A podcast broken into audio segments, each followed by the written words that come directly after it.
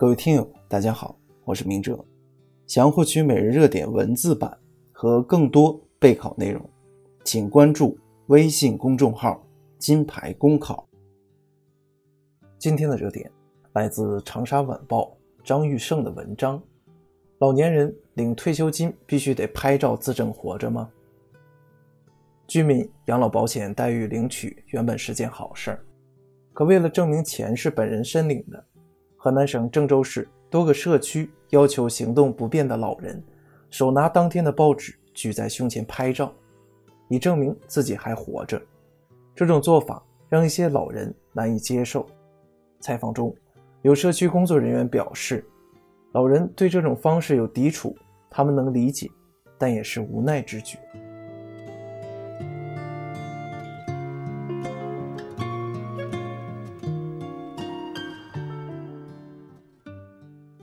无论是从理性上推测，还是由生活实践佐证，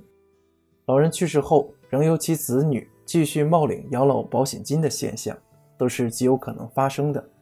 这似乎也印证了社保部门为防止弄虚作假而索要生存证明的合理与必要。鉴于养老金发放存在人多量大和居住分散的情况，让行动不便的老人手持当天报纸拍照自证活着，也许。不失为最简单便捷的证明方式，但这种便捷自己麻烦老人的做法，却明显存在人性化缺失的制度短板，其饱受诟病当属情理之中。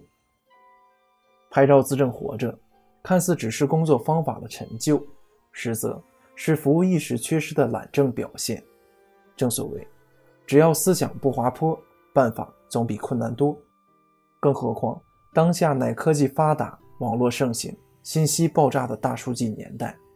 只要铭记全心全意为人民服务的宗旨，秉持让信息多跑路、让群众少麻烦的便民惠民理念，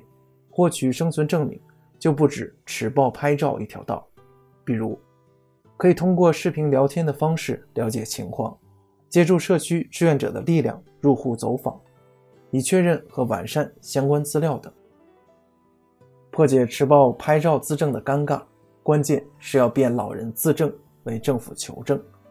其核心要义就是要深谙老人的心理感受。事实上，只要具备了管理就是服务的职能思维，年复一年的例行求证，就有望成为干部联系群众、政府体察民情、社区关怀老人的送温暖行动。比如，把入门核实当作慰问探望。把视频聊天视为民意调查，